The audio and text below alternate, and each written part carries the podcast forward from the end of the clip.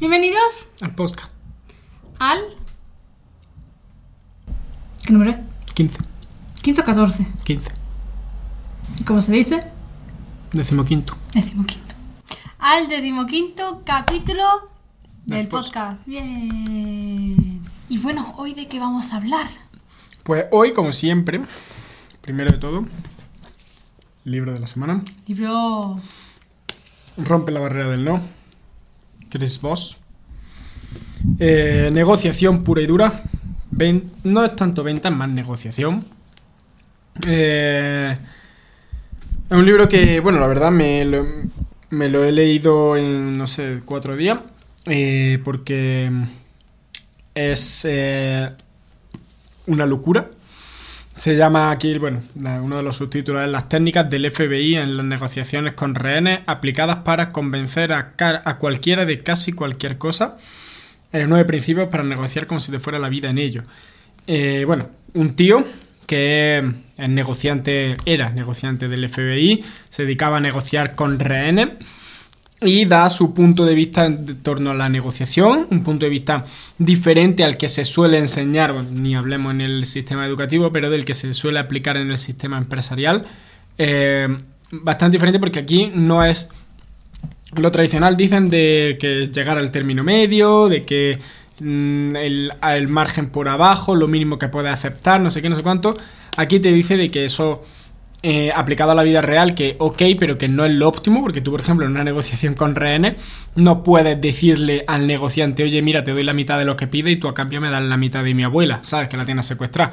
No, no te, no te, te dice que no, que la negociación es o ganas o te ganan, ¿no? O llegar a un punto en el cual no los dos estáis cediendo, pero sí que tú quieras aceptar.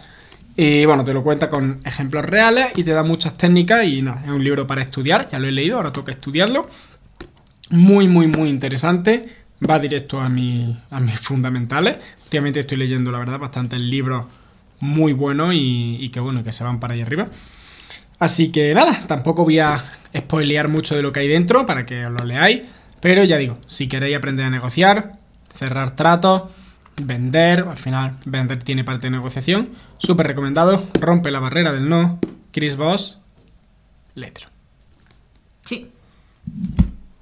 Y tengo unas nueces, porque acabo de terminar el ayuno hace media hora, así que estoy comiendo un poquito antes de almorzar y tengo unas nueces. Muy bien. ¿Qué opinas? Opino que está muy bien. Coño, vaya opinión de mierda.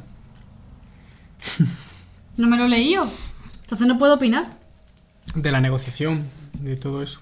Ah, pues le veo muy necesaria, sobre todo porque, por ejemplo, a la hora de una venta, ¿no? Que al final lo que nosotros nos dirigimos como, como CEO de negocios y, y al final, pues como cualquier criatura que tiene un negocio y que va a emprender o un proyecto o lo que sea, ¿no? O incluso una persona que vende pulseritas o que vende botellas o que vende lo que sea, ¿no? Cualquier persona que venda algo ver la venta desde el punto de vista de la negociación, yo creo que es un puntazo muy bueno. Porque lo ves como. No como algo de que estés medio obligando a la persona a cómprame, sino eh, me vas a decir tú a mí el por qué es tan bueno lo mío para que tú me lo vayas a comprar. Y no al revés. Sí, o sea, no en el sentido de mira, mira lo chulo que y lo bueno que es mi producto, que, que- necesito que lo compres, ¿no? En plan, que lo que tú lo necesitas, no. En el sentido de, buah, tío, pues me estoy dando cuenta de, de que justo lo que tú ofreces es lo que yo necesito. O sea, que la otra persona, a través de la negociación que estáis haciendo, sea la que diga el que es necesario eh, tu servicio, tu producto. Entonces yo creo que es una muy buena técnica. Negociación que no es lo mismo que manipulación, cuidado. Son términos totalmente distintos. Exacto. Sí que es cierto de que a veces leyendo el libro te puede dar la sensación de que mm, se puede llegar a entender como un poco de manipulación, pero claro, al final entramos dentro de lo mismo. Esto es una herramienta. Como tú la utilizas o no, es, otra, es ya otra cosa. Sí. Si tú utilizas para eh, vender algo que es bueno a la otra persona, que sabes que es un producto que es bueno y eso, está guay, ¿no? Estás eh, negociando con esa persona pues para que te lo compre. Luego ya entrar en la manipulación, eso ya es otra cosa, ¿no? Pero Claro. al final esto te da una herramienta muy poderosa y como diría el tío Ben, un gran poder eh, tiene una gran responsabilidad. Conlleva. Eso, lo que sé. Así que nada, eh, libro por aquí. También te digo, el libro puede ser que esté más, o sea, que dé más la sensación de manipulación, porque claro, va enfocado a una negociación, se puede decir, ¿no? En plan, de- de policías a terroristas, a asesinos, a gente chunga. Entonces, a gente, de una modo u otro, sí hay que manipularla de esta manera. Entonces, lo, eh, lo que, vaya, yo lo sé por lo que él me ha ido contando, yo no he leído el libro, pero por lo que él me ha ido contando mientras iba leyendo, se puede llegar a entender así mientras va leyendo, pero por el contexto. O sea, ese contexto después hay que enfocarlo a la situación y al contexto de cada uno.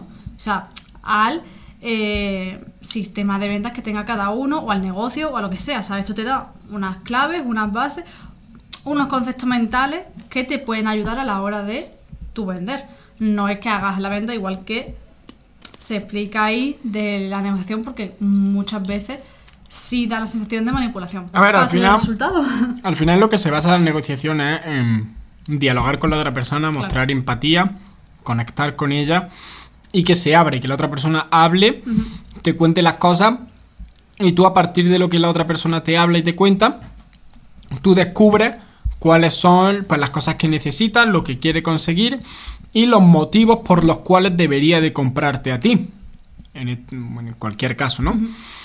Entonces, mira, por poner un ejemplo rápido, que no quede tanto rollo manipulación, eh, hay, un, hay un ejemplo que pone de mm, unos secuestradores que, mm, pues eso, que, eh, que secuestraron a, no sé, a una persona, tal, tampoco voy a decirlo en súper detalle, pero luego negociando con ellos, pues el negociador, no me acuerdo si era el mismo Chris, eh, te pone ejemplos tanto suyos como de otros negociadores, no sé si era el mismo Chris u otra persona, se dieron cuenta hablando con estas personas, con estos negociadores, que al final ellos lo que hacían era secuestrar para sacar dinero para irse de juerga por la noche. Entonces, claro, su motivo real era irse de juerga, ¿no? Entonces, terminaron convenciéndolo de decir, oye, mira, vale, vamos a pagaros, ta, ta, ta, ta, tal, pero ni de coña les pagaron lo que, lo que estaban pidiendo por soltar a la persona. ¿Por qué? Porque sabían que ese dinero era para una cosa que era trivial.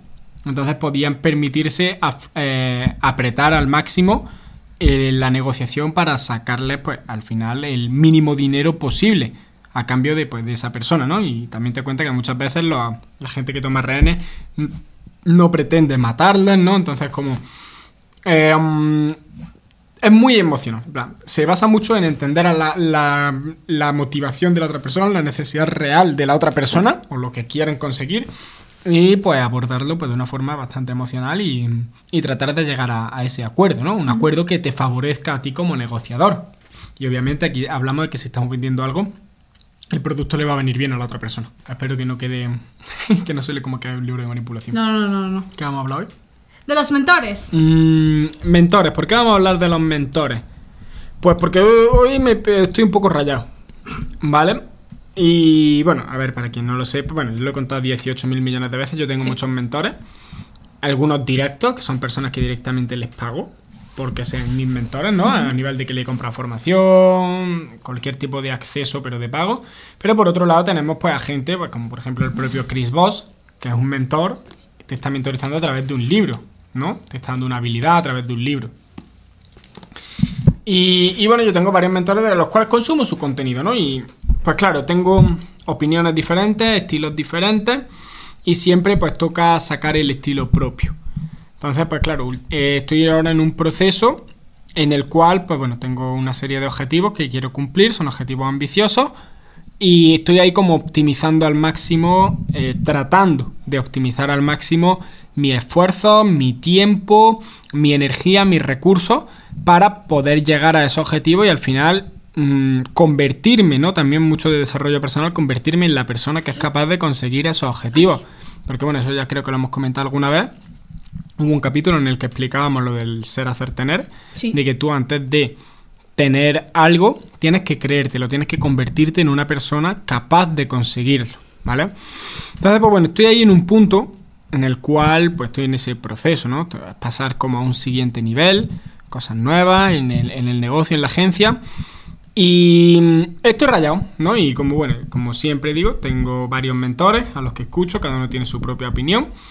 Eh, y estoy ahí pues sacando el tema de cómo hacerlo, probando cosas, qué funciona, qué no.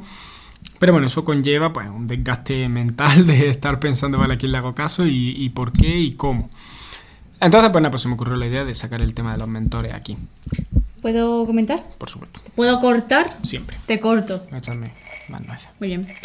Eh, en cuanto a el tema de tener muchos mentores, mucha gente con distintas maneras de ver las cosas de avanzar. Y mm, bueno, quería comentar eso en concreto, ¿no? Plan, yo creo que en un mundo en el que estamos ahora, sobrecargados de información por todos lados, tanto por el teléfono, por el ordenador, eh, libros, tal, el tener tantos inputs a la vez puede llegar a, a colapsar o a sobreestimular demasiado el cerebro de alguien. De la persona que lo esté haciendo, ¿no? En plan, el cerebro de una persona. Conllevando así, te hablo desde el punto de vista eh, psicológico neuronal, ¿vale? No, no social ni, ni nada de eso, ¿vale? Es, es solamente un punto de vista.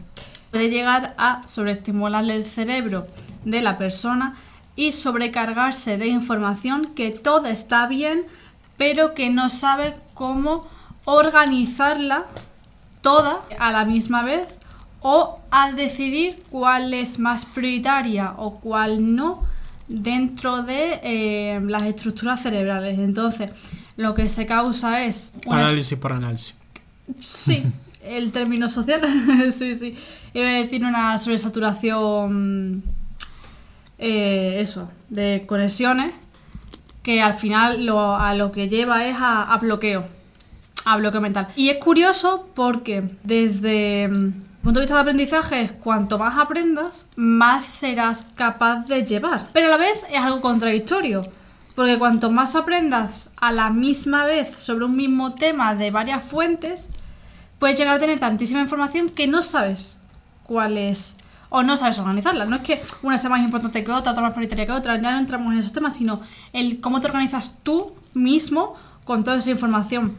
Entonces, es bastante contradictorio el punto de- o sea, estos dos puntos, ¿no? De cuanto más aprendas, mejor vas así, más vas a llevar. Pero por otro lado, te lleva a una sobrecarga de información que lo que hace es bloqueo. Entonces, pues nada, quería comentar ese, ese análisis que me parece curioso. Porque aquí hago una pregunta al aire. Entonces, ¿cómo lo hacemos? Porque si está muy bien decir, bueno, pues lo haces más despacio, como yo le he dicho antes a este, en plan, eh, no más despacio. O sea, me, vengo a explicar. Eh, lo voy haciendo más progresivamente en vez de todo a la vez. O mm, eh, me organizo de otra manera que haga que mis resultados sean más tardíos, por decirlo de alguna manera, no sé cómo explicarlo.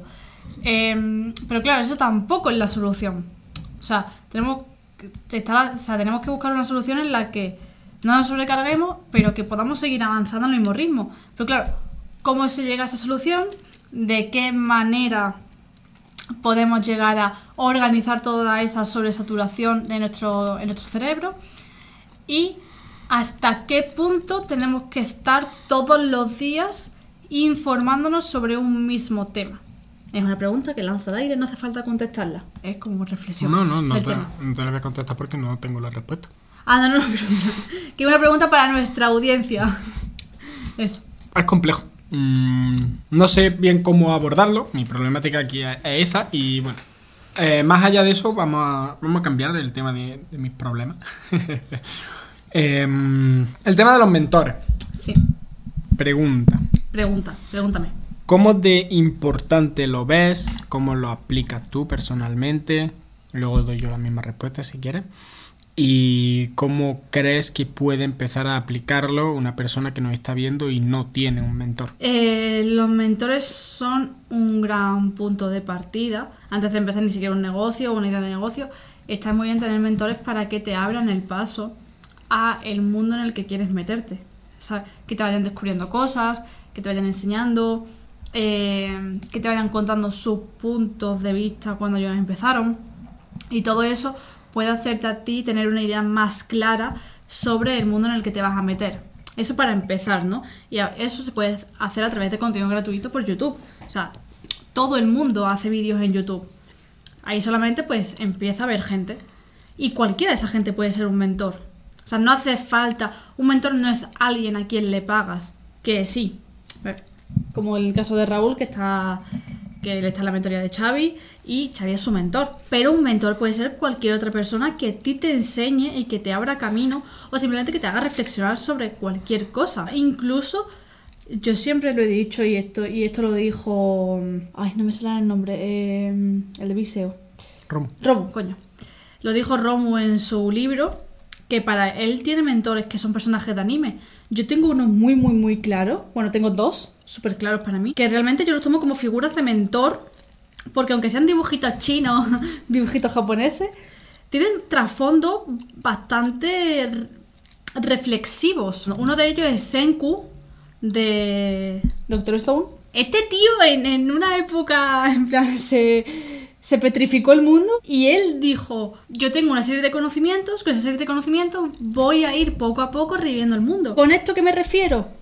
Tú como persona tienes una serie de conocimientos y puedes aportar, o sea, puedes aportar valor al mundo descubre cuáles son esos puntos fuertes que tienes y haz posible o haz algo para que ese valor llegue a más gente. Los otros dos, para ir rápido, son tanto Haikyuu como Black Clover, tan Asta de Black Clover como Hinata de Haikyuu. Y el, el, el mensaje trasfondo de ellos es nunca te rindas. O sea, no te rindas nunca, trabaja, trabaja, trabaja, trabaja más que nadie, esfuérzate más que nadie. Si tú no lo consigues porque no llegas a X cosa y otra persona sí lo hace trabajando menos, trabaja tú más hasta lograrlo. Y trabaja más hasta conseguirlo y hasta superarlo. Entonces, un mentor es quien te aporta a ti un mensaje positivo que te haga seguir creciendo. Ya puede ser de manera gratuita de manera paga, o de manera de pago, para que sea específico en tu sector. Aquí, por ejemplo, el caso de Raúl con Xavi. En este caso es con las agencias de marketing. Si quieres algo mucho más específico, pues a lo mejor sí tienes que pagar a alguien y, es tu y es tu mentor. Pero un mentor puede ser cualquier persona que te pueda ayudar a seguir creciendo. Bien, muy bien. Estoy de acuerdo, eh, pero yo completaría la definición de mentor. Porque sí, al final es lo que tú dices, hay mucha información, escuchamos de mucha gente, todo el mundo tiene su opinión y no todo el mundo es tu mentor. Para mí tiene que tener un par de características, ¿vale? Primero, que sea una persona a la que estás dispuesto a escuchar, es decir, que le prestas atención. Porque al final es lo que decimos, hay mil personas dando su opinión, yo aquí estoy dando mi opinión sobre las cosas y puede ser que tú lo veas y te sude tres cojones lo que te digo. Y está perfectamente bien. Pero a lo mejor eres una persona que dice, hostia, me resuena lo que dice este chaval, voy a escucharlo. ¿No? Ahí ya sí es el primer paso para que, te para que en este caso yo me convierta en tu mentor. En cualquier persona. Es de que decides prestarle atención. Y otro caso, otro punto muy importante, y aquí es donde voy a diferir con mucha gente y a lo mejor eh, alguien no opina igual que yo y me meto en problemas. Pero no, me da igual, lo pienso así. No sé si no, porque me ha hecho gracia. En plan, a lo mejor me meto en problema. No, no creo que me meta en problemas, pero es mi opinión. Eh, por un lado, un mentor tiene que ser una persona a la que estás dispuesto a escuchar. Y por otro lado, y muy importante, tú no puedes considerar que alguien es tu mentor si lo escuchas, sí, te parece muy guay la filosofía y tal, pero luego no lo aplicas. Si yo creo que un mentor tiene que ser esa persona a la cual estás dispuesto a escucharla ya, no de pagarle, ¿no? Porque ya estamos hablando de que hay mentores que los puedes tener gratuitamente en YouTube, libros, etcétera, ¿vale? Así que vamos a obviar, vamos a obviar el factor dinero. Eso sería ya como un plus. Eso. Pero bueno, eh, asumimos que si le vas a pagar a una persona es porque estás dispuesto a cumplir las dos cosas, que una es prestarle atención y la otra es hacer lo que te dice. ¿Vale? Por lo, y ya quizás no hacer lo que te dice, pero por lo menos intentarlo y encontrar tu camino. ¿Vale? Vuelvo a, a lo que tú has puesto, por ejemplo. Yo también tengo muchos mentores de, de. Tengo muchos mentores en general. Trato de em, enfocarme en un par de ellos solo por, por eso, ¿no? Por lo que estábamos diciendo. Si no me da una parálisis por análisis increíble, que es más o menos lo que me está pasando ahora. Pero bueno, volviendo a- al ejemplo de- del anime, de, de estos chicos que no se rinden nunca. Claro, tú dices que son tus mentores. Pueden ser estos como cualquier otra persona, ¿vale? Sí, sí, sí, sí, sí. Ok, si ahora eh, esta gente, para ti, en lo que son tus mentores, en lo que son tus referentes, porque un mentor no tiene por qué ser un mentor en todas las áreas. Tú no puedes, no tienes por qué estar de acuerdo con una persona en todas las áreas, ¿vale? En este caso, vamos a hablar de que son mentores de desarrollo personal. Sí. Porque es como no te rinda, el mensaje, tal. Ok, ¿tú estás súper Sí, de acuerdo? Ya, no solamente el no te rindas, sino seguir trabajando. Sí, sí, por eso. Eh, no te rindas, sigue trabajando, pese a las dificultades, pese a que todo el mundo esté en tu contra. Cualquier cosa. Eh, vamos a suponer que para ti esta gente son tus mentores. Sí. Mm, Tú los escuchas, les prestas atención, pero luego no lo aplicas. Es decir, luego sigues tu rutina de trabajo normal, sigues tu vida normal y no intentas. em, no intentas aplicar lo que estos mentores te han enseñado. Para mí, en ese punto, no son, tu- no son unos mentores para ti. Por mucho que tú digas que sí, pero no lo estás demostrando. Porque yo creo que si tú tienes un mentor, quieres a una persona que te diga lo que tienes que hacer y que te ayude, que menos que le hagas caso, ¿no? no solo lo escuches y luego te lo pasas por la polla. En ese caso, para mí, yo, tú lo puedes considerar tu mentor, pero para mí no es tu mentor. Tú a mí me dices, mira, no, yo es que mi mentor es eh, Chris Voss, perdón. Ya, déjame terminar Sí, que sí, haga sí, sí, sí, sí, sí. la analogía fea. Y a mí, mi mentor es Chris Voss, es un tío que sabe de negociación, de no sé qué, me he leído su libro y lo considero mi mentor. Pero luego no, no practicas la negociación. Luego eres un negociante de mierda y que al principio cuando te lees el libro por primera vez lo serás, pero si un año después sigues siendo un negociante de mierda y sigues diciendo que este tío es tu mentor porque te ha enseñado a negociar, eres un hipócrita. es verdad, No porque... me digas enfadado. No, no, no lo digo enfadado. Pero es que hay mucha gente así, ¿no? Es como, sí, tengo mentores, no sé qué, no sé cuánto, y luego no le hacen caso, ¿no? O se les llena la boca, gente que se les llena la boca diciendo lo que van a hacer, lo que van a conseguir, lo que han aprendido, lo que van a- en el momento en el que apliquen. ¡Fua! ¡Dios! Me voy a volver multimedia. Y luego no lo hacen, ¿no? Entonces, esa gente para, para mí es un poco. eh, bueno. lentos de mente, digámoslo. Mm, Y lo voy a ejemplificar. Yo no, pero espérate, yo lo diría como gente que se emociona al principio y después dice, cojo, qué pereza. A ver, hay gente que, que quiere aparentar, ¿no? A ver, si eso tiene toda una explicación, ¿no? Queremos parecer algo que no somos, se nos llena la boca diciendo cosas que o no tenemos o bien vamos a conseguir en el futuro, mm, se nos llena la boca diciéndolo y, y luego no lo hacemos. ¿Por qué? Por- Porque no somos capaces. Pero bueno, de puertas para afuera queda bien. Y esto me acuerdo de hace, hace años, ¿no? Esto era casi cuando empecé a emprender más o menos. 2018, 2019. Entré en un, día, entré a un grupo de, de estos que había de networking, ¿no? De WhatsApp, de conocer gente, ¿no? Siempre me movió por, eso, por esos círculos. Y empecé a hablar con un chaval que, mm, que me decía, me decía, buah, es que he hecho el curso de tal persona, el curso de tal persona, el curso de tal persona, el curso de tal... ¿Sabes? Rollo mentores, ¿no? No me decía... El, el pulso. Sí, sí, no me decía, son mis mentores, son... no, pero me ha dicho, he hecho tal curso y tal curso y tal curso. Y buah, tío, en cuanto empiece a aplicar todo lo que he aprendido, ¡fua! voy a empezar a ganar 10.000 al mes, 20.000, no sé qué, no sé cuánto. Y yo, claro, yo lo escuchaba y era como, ¿y por qué no lo aplica? ¿Sabes? Mi, mi cabeza es, ¿por qué se te llena la boca diciendo que en el momento en el que lo apliques voy a conseguir tal? ¿Por qué no lo aplica? Eh, y lo curioso es que, no sé, dejé de hablar con ese chico por- por- porque sí, ¿no? Situaciones así. No, es porque simplemente surge, ¿no? Mi- Sí, bueno, no, pues ya está, no se habla más. ya está, ¿no? No es que me cayera bien, pero tampoco me cae mal. Eh, simplemente, pues mi, mi punto de vista era como, hostia, si has hecho tantos cursos, tienes tantísimo conocimiento, ¿por qué no lo aplicas?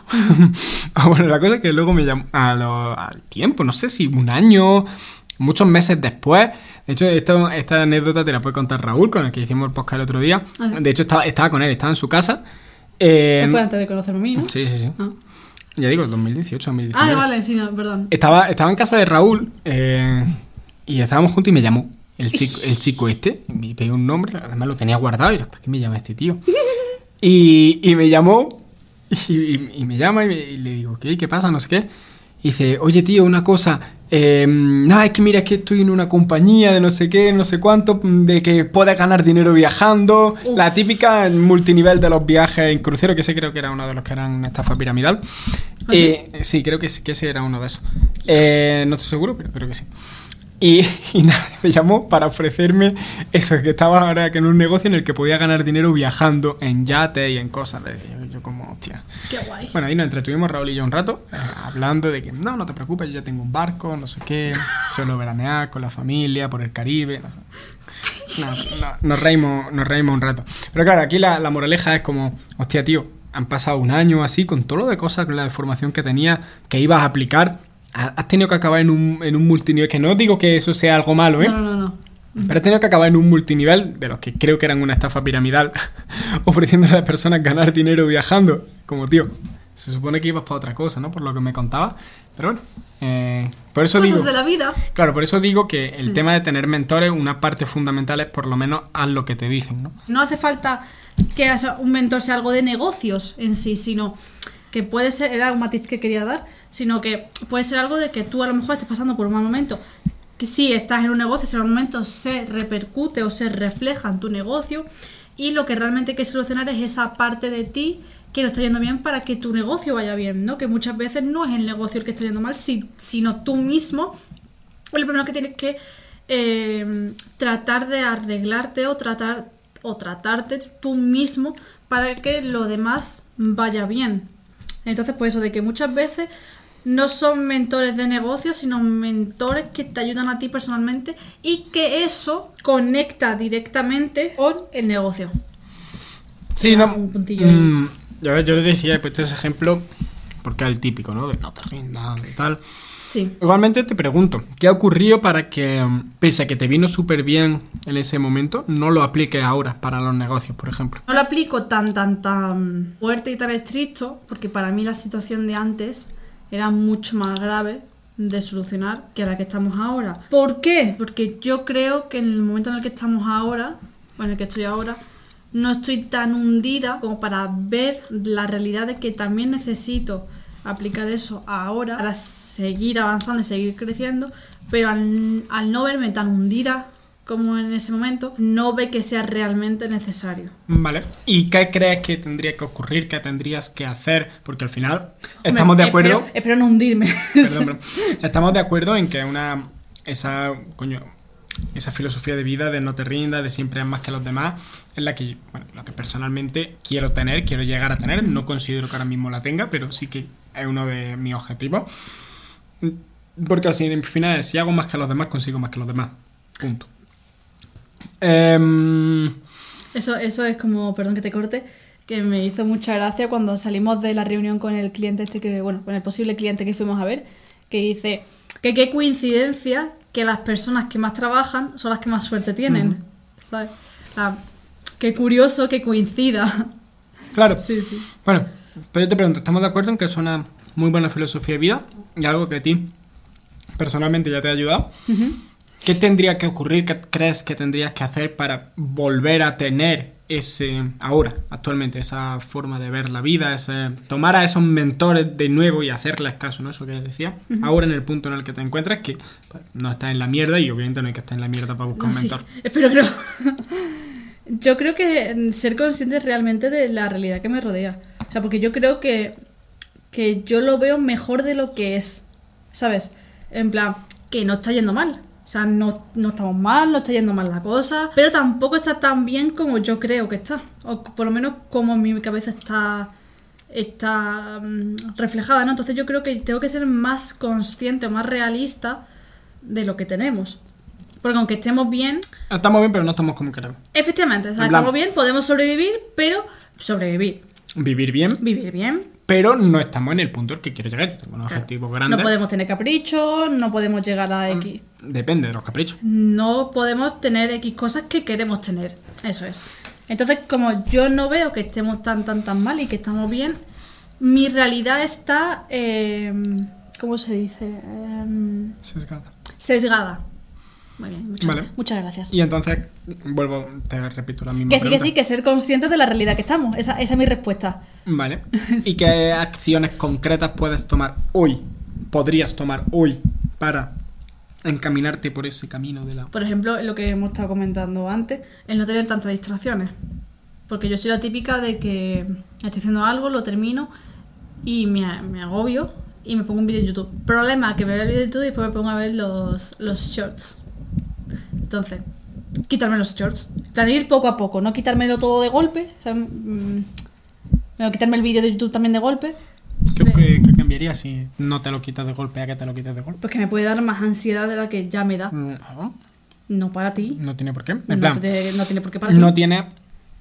Esto aquí es opinión personal. Claro, pero para, para ti. para eliminarte algo no tienes que simplemente eliminar, tienes que eliminarlo y cambiarlo por otra cosa. Claro, pero aquí... Es como, aquí pongo mi ejemplo personal. Yo trato de... mm, Aún caigo, mm, pero yo ya, por ejemplo, el contenido que tú ves en YouTube ya no lo veo. Era un contenido que a mí me gusta y que con el que antes pues, me pasaba horas consumiendo también. Ahora lo que he hecho ha sido quitarme eso. Bueno, igualmente llevo ya un par de años con el- una aplicación que me elimina todo de YouTube, no me sale Ah, ni sí. recomendado. ni- Yo ya no consumo ese contenido y lo he cambiado por contenido de emprendimiento y empresario. Podcast, vídeos que igualmente, y esto es una lección muy guay que, que aprendí de uno de mis mentores, a los cuales no le pago, y es, que todo el contenido de YouTube, de Instagram, cualquier plataforma que se dice, ¿no? De que las redes sociales, dependiendo de cómo las usas, pueden ser buenas o malas. Sí. Eh, él plantea que todo el contenido que tú no busques intencionalmente para desarrollar una habilidad es entretenimiento.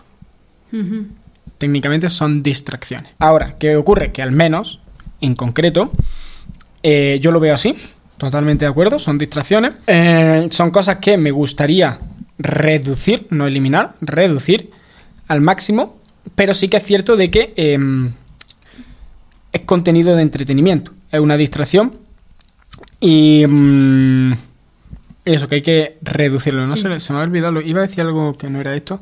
El tema de, lo, de cambiar los vídeos estos de entretenimiento y de que te... Y de Sí, que- el hecho de cambiarlo, de que al menos Eso eso, es una forma de eliminar una distracción. Ah, Vale, ya sé lo que iba. Que pese a que es contenido, pese a que es contenido de entretenimiento y contenido mm, que en sí no te aporta nada, eh, bueno, no te aporta nada. mm, sí, no es contenido que te vaya a dar una habilidad. Eh, al menos eh, tu momento de distracción, tu momento de. em, sí, de eso, lo estás empleando en entretenimiento, pero es entretenimiento, por así decirlo, bueno. Entretenimiento que te acerca a tu objetivo. Cuando tú lo que haces es meterte en la mente, y esta es mi opinión, ¿vale? Sí, sí, sí, sí. Eh, cuando tú lo que haces es meterte en la mente mierda de, pues, por ejemplo, la vida de otra gente, eh, contenido que sí, que es de entretenimiento, pero que no es entretenimiento, por ejemplo, emprendimiento, no son vídeos de emprendimiento, en los cuales una persona habla de cosas de emprendimiento y tal. Si tu objetivo es ser un buen emprendedor, ser una persona que quiere ganar dinero, yo creo que eso lo que te está haciendo es tirarte hacia atrás. Si, eh, y por eso lo que recomiendo es que cambies el tipo de entretenimiento que consumes por entretenimiento que esté relacionado con tu objetivo, porque volvemos a lo mismo, sigue siendo entretenimiento Sí. y también opino que no solo hay que cambiarlo, sino que hay que reducirlo al máximo para tener más tiempo para trabajar, pero que al menos el entretenimiento y las distracciones que consumamos sean distracciones buenas, por así decirlo. Lo mismo Sí. que en Instagram. Para quien no lo sepa, yo en mi cuenta sigo a mis amigos, obviamente, no, no les voy a quitar el seguido, como hay gente que dice eso, de deja de seguir a todos tus amigos, yo los tengo silenciados. Es decir, no me aparece su contenido. ¿Por qué? Porque yo quiero entrar a Instagram y pese a ser también entretenimiento, vida de otras personas que no me importa, al menos es gente que está emprendiendo. Y me meto en... Aquí bueno, luego ya vienen otros problemas, como el que vea gente que está consiguiendo lo que tú quieras conseguir y, y te da ese de joder porque no lo tengo. Sí. Pero bueno, volvemos a lo mismo. No es gente que te está em, mostrando que está a las 5 de la mañana de fiesta borracho. ¿sabes? Es más positivo, por así decirlo. Tiene también su parte negativa, pero eso ya Sí. es para otro podcast. Bueno, el resumen con esto. No, estaba esperando que me preguntaras. Ah. ¿Qué, qué opino yo? Ah, mm, no es que creo que esto era, estaba dando yo una respuesta a algo que tú habías dicho. ¿O quieres, quieres dar tú una respuesta a la respuesta de la respuesta? Eh, no, lo que yo, yo quiero opinar es sobre el de estar escuchando podcasts y vídeos de negocio y de emprendimiento eh, a la misma vez que estás trabajando o como descanso al trabajo. Eso es lo que yo quería comentar. Pues comenta. Siéntete libre. Gracias. Como si fuera tu podcast. Es como si fuera mi podcast. Para mí eso, a mí eso me lleva a... eh, ¿Qué es lo que tú, cuál es tu problema? Eh, Parálisis por análisis. Parálisis por análisis. A mí me lleva a eso. No puntualmente, o sea, si yo en algún momento eh, estoy, yo muchas veces he estado trabajando lo que sea, me hago bien, me he puesto un podcast de Tengo un plan, estoy viendo otros vídeos también de, mm, pues yo qué sé, de gente que me interesa. A lo mejor no un podcast, pero sí un vídeo específico, ¿no? Vale, puntual, puntualmente, porque lo he visto y digo, uy, mm, vamos a verlo para también despejarme un poco la mente. Pero si estoy todo el día trabajando y todo el día viendo podcast, vídeos, por ejemplo, por ejemplo, ¿no? Me acabo, me acabo de acordar del vídeo del leñador, de este de la pizarra y todo eso. Me acabo de acordar de que estás viendo. Eh, vídeos de, de otras personas eh, que también están, hablan de, de su vida en el mundo del emprendimiento y tal. A mí eso me lleva a, a parálisis por análisis en el sentido de, tío, estoy bloqueado porque no consigo llegar a esto y ahora veo a otra gente que está en un punto más superior y también me bloqueo porque eh, no sé cómo llegar a ese punto. Es un ejemplo, ¿no? O sea, no digo que siempre pase. Entonces, tampoco veo mm, no bien, porque o sea, no bien ni mal, ¿no? O sea, no digo que esté bien y que- o que esté mal, pero mm, no hacerlo siempre porque te va a llevar a un bloqueo mental. En casos concretos. O sea, no digo tampoco siempre lleva bloqueo y o sea, eh, que no, yo no quiero hablar generalizando, ¿no? Pero de que en mi caso, como si, como vea vídeos en el momento en el que estoy bloqueada, lo que va a hacer eso es que me agobie más. Entonces yo necesito una cosa que me olvide de los negocios, que me olvide de mi trabajo, que me olvide de, mi- de mis cosas, de mis mierdas. Y decir, venga, vale, perfecto, ya lo he visto, sigo con mis cosas. Ya estoy relajada, ya he visto cualquier mierda en, internet, por ejemplo, de One Piece, o de cosas de Corea que me gustan mucho, eh, o de lo que sea, ¿no? De gente que yo sigo en, Instagram, que no es gente, o sea, aquí ya encontramos, por ejemplo, en Tío Schurzel y eso, pero por ejemplo, en otro, otro tipo de contenido que también me, me relaja. Entonces, pues, en esos momentos yo no quiero ver un podcast ni quiero ver un vídeo de alguien de emprendimiento, de que está un tal, o de gente enseñándome, porque en ese momento no quiero que nadie me enseñe, quiero olvidarme y quiero despejarme. Sí, a ver, eso de- dependerá de cada uno. Yo personalmente, y doy las gracias a que tengo un, y esto también para otro podcast, eh, tengo un nivel de obsesión con mi trabajo mm, suficientemente elevado, y digo que doy las gracias porque lo veo como algo positivo, en el cual estoy constantemente metiéndome en la cabeza cosas relacionadas con eso. Desde mi punto de vista, eso es lo que va a hacer que, que llegues lejos, que llegues más rápido y antes a donde quieres. Y no es que vea mal tu punto, simplemente lo veo lento. Vale. Así que. Pero aquí ya entramos también en, no en estoy- el ritmo en el que quiera avanzar cada uno o las prioridades de cada uno en cierto momento. Y Bueno. siguiendo con los mentores. No, no, no. Continuando con lo que estábamos continuando. ¿Qué acciones vas a tomar a partir de hoy para volver al estilo de trabaja más que los demás? Para meterte a. para re- retomar las enseñanzas de tus mentores. Él, por ejemplo, acostarme tarde terminando tareas. Antes, por ejemplo, no al nivel eh, en el que estaba en bachillerato, del que esto ya lo he hablado bastantes veces, de que me tiraba hasta las 3, a las 4 de la mañana y a las 7 me levantaba. Eso no. Pero ahora, por ejemplo, estos días me está acostando tarde, a las 12, 12 y media, que tampoco es tan tarde, pero haciendo mierda. Entonces, de acostarme a esa misma hora, o incluso a la una, yo me voy a poner a la una como muy tarde, ¿vale? En plan, voy a- a- a volver, o sea, a trabajar por la noche, pero con un límite para que no me pase lo mismo que años atrás. O sea, hacer lo mismo, pero de manera controlada, ¿vale? Porque tampoco, también quiero trabajar un poquito... eh, No, no, no. Eso es lo primero que tienes que trabajar. por eso, por eso. En plan, voy a hacer esa acción, pero de manera controlada. Para no, so- para no que no me dé la, la ansiedad que me, me daba, por ejemplo, en bachillerato, ¿no? Del no descanso, me refiero. Entonces, de estar trabajando por la noche, que realmente mi mayor momento de concentración de trabajo es por la noche. O sea, yo soy totalmente nocturna. Yo por, por el día no rindo la mierda. Y lo noto, plan, no rindo. O sea, no rindo al hacer tareas de organización, eh, estructura, eh, centrarme, ¿sabes? En hacer tareas de, por ejemplo, llamar por teléfono, eh, hacer mm, cosas más que tengo que estar activa, eso sí. Eso por la noche, pues obviamente no puedo. Y pues, eso necesito más, movimiento y eso sí soy. Sí, por la, por la mañana y por la tarde estoy, estoy más tal, ¿no? Pero para ciertas tareas de, de antiagencia, yo rindo mucho mejor por la noche. to- Totalmente nocturna. Entonces, pues voy a volver eh, a aprovechar esos momentos de eh, concentración y lucidez para seguir avanzando con, con, la, con la agencia y poder dar pasos más rápidos. Respuesta a tu pregunta, trabaja por la noche.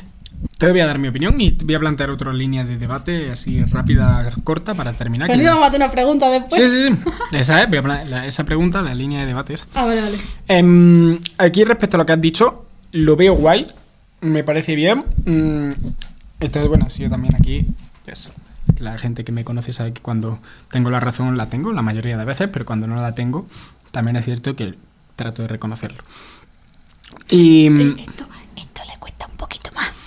Ah, No, sí, al final las personas con ego, es cierto, nos cuesta, ¿no? Pero tampoco me duele, ¿no? No soy una persona con... eh, lo que hablábamos también, el- no me acuerdo cuándo era, lo del ego positivo y el ego negativo, creo que era en el debate El- de la en el educación. debate de educación con Raúl. el sí. ego positivo y el ego negativo es como, vale, sí, yo tengo mi ego, me gusta Ah. tener la razón, considero que muchas veces pues tengo la razón, ¿no?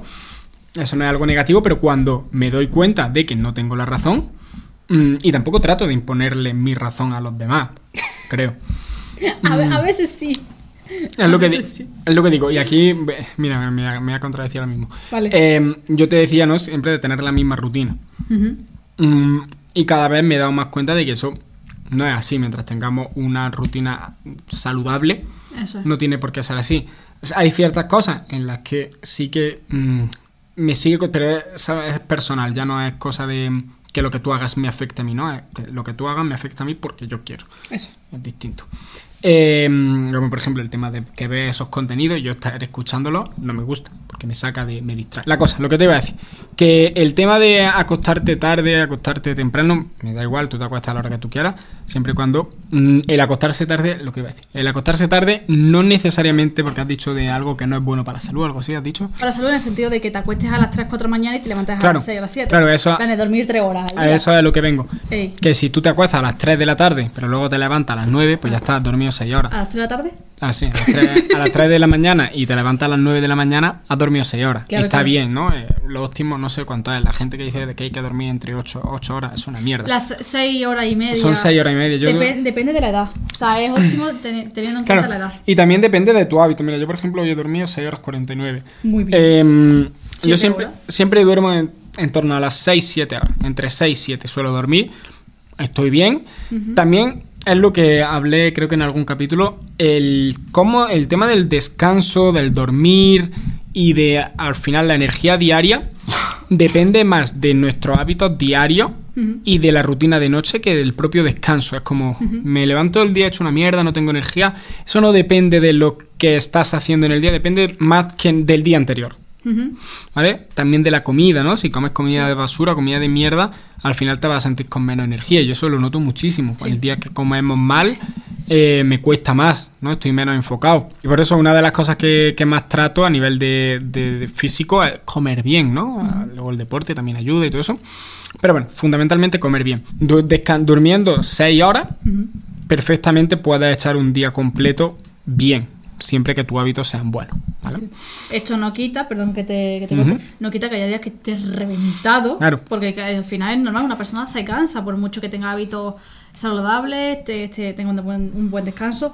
Si acumulas días, al final va a llegar un día de la semana o un día al mes o lo que sea, que te vas a sentir más cansado de la cuenta, por lo que sea. Claro, claro. Ahí, no pasa nada. claro, ahí digo, ahí hay otra cosa que a mí personalmente me cuesta por mi forma de ser, pero entiendo de que cada X tiempo, eh, si mantienes un ritmo alto, cada X tiempo tienes que ponerte un día, un par de días de un ritmo un poco más moderado. ¿vale? Esto también para quien tenga la duda, si estás en periodo de monk mode no pasa nada. El, el monk mode lo que implica es foco, ¿vale?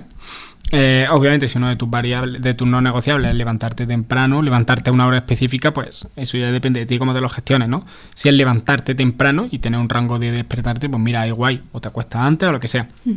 Pero sí que es cierto que va a haber días que te puedes permitir, pues, estar un poco más off. Que no quiere decir que no trabajes, no quiere decir que no hagas nada, ¿no? Sino te lo tomes con más calma. Sí. Eh, soy partidario de eso, a la hora de aplicarlo me cuesta, por mi forma de ser. Pero sí, es verdad. Y bueno, lo que iba a decir es por un lado eso, el decirte que no tiene por qué ser algo negativo, ¿no? El acostarte más tarde. Y por otro lado, el abrir la pregunta y el debate de, eh, fíjate, tú como un podcast de mentores, se nos va... Bueno. Eh, Ahora nos convertimos nosotros en los mentores. Eh, Sí, no, pero se está, está mm, volviendo un podcast de más o menos hábitos, como, Sí. como la semana pasada. Eh, la cosa, el tema de, la, de ser saludable, ¿no? Mantener el equilibrio, el mítico el marketing que ha hecho mucho daño, es de la pregunta de, em, para llegar a donde quieres, tienes que, puedes, si tú tienes un objetivo, tienes, ¿se puede cumplir ese objetivo llevando una vida equilibrada? No. ¿Es necesario en el emprendimiento el tener esta, hacer estas cosas no sanas em, para conseguir los objetivos? Pienso que no. Chun, chun. Pienso que no. ¿No qué? Que no es necesario. En el sentido de. ¿No es necesario llevar un equilibrio o no es necesario vivir en desequilibrio? ¿Cómo? No, que eh, hemos planteado el. eh, se puede. plan, tienes que llevar una vida Saludable. sí, al Es revés. que yo lo que he entendido, no, perdón, es que yo lo que he entendido es si se tiene que llevar una vida saludable en el, te- en el tema de comida, deporte y todo eso para llegar a ser exitoso. No, no, no, no, no, no. Ah. Yo lo decía al revés. Tienes que Ah. hacer estos sacrificios y llevar, hacer estas cosas no saludables para conseguir los objetivos, o puedes llegar a ellos teniendo equilibrio personal, profesional y todas esas mierdas. Depende ¿De qué? de cómo sea la persona, la situación de la persona, de la personalidad de la persona.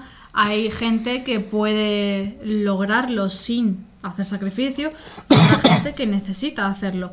Es que esto es demasiado ambiguo, es que no podemos decir No, que no es Te ambiguo. callas que estoy yo hablando.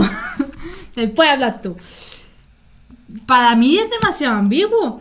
Porque tú no puedes hablar desde un punto de vista general para todo el mundo. No, no estoy hablando de un punto de vista general para todo el mundo. Entonces, explíqueme. Ahí está el truco. No, no, da tu opinión, ahora doy No, ya está, ya está. Mi opinión ya está dada. Ah. A ver, mi opinión es que eh, puedes tener una vida equilibrada, puedes vivir eso, tener, no, no hacer sacrificios, vivir pues tranquilo y eso. Y si ese es tu punto, vas a llegar hasta cierto nivel. Pero a ver, no hacer, Tienes un tope. pero no hacer sacrificios en cuanto a qué. En cuanto a salud, en cuanto a relaciones, en cuanto a cualquier sacrificio. Ah, vale. Eh, ahí puede llegar hasta un. Ujú.